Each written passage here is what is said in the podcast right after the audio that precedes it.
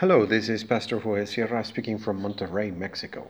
Thank you very much for listening to this brief devotional reflection, and may the Lord be with you to bless you today and always. Another type of migrant. We read in Psalm 120 in the New International Version I call on the Lord in my distress, and he answers me.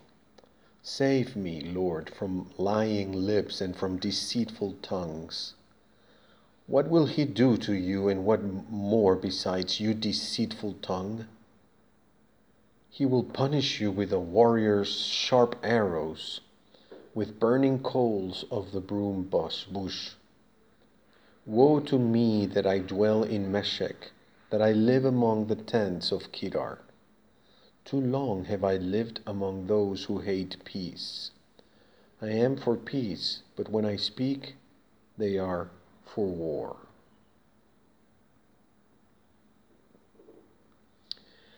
In Psalm 120, the experience of being a foreigner is brought to the level of morality.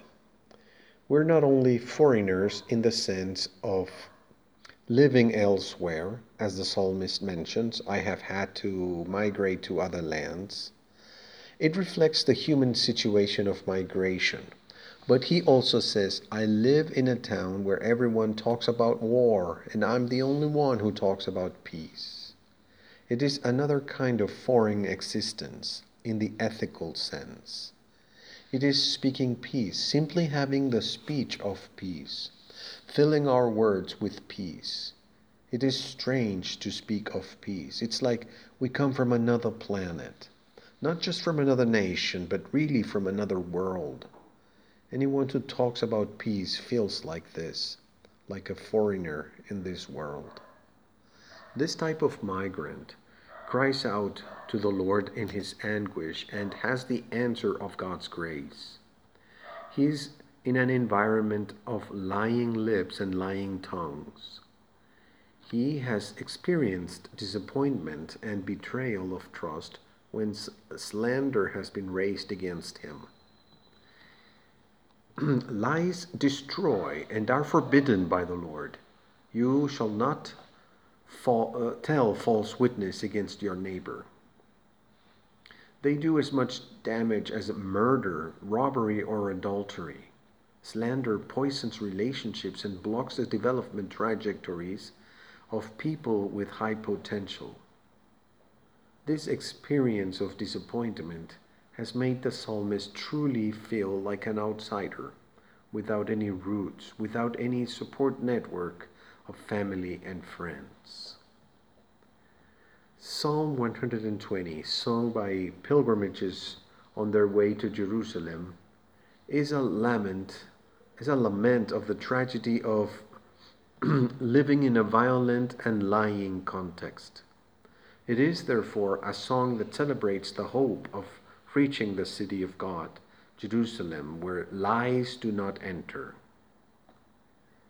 We know that it refers not to the earthly Jerusalem, but to the heavenly one, which has been made by the hand of God, to which those of us who believe in Christ Jesus belong by faith.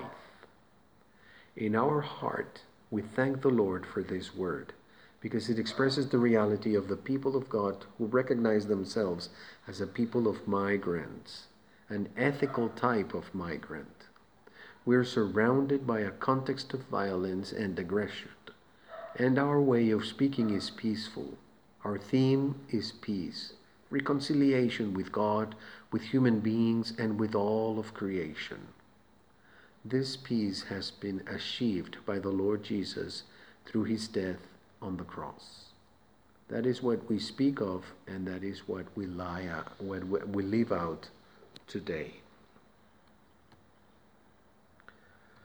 Let's pray. Lord, help your people to always live on your path of peace. Amen. We're marching on a pilgrimage to our true city, speaking words of peace.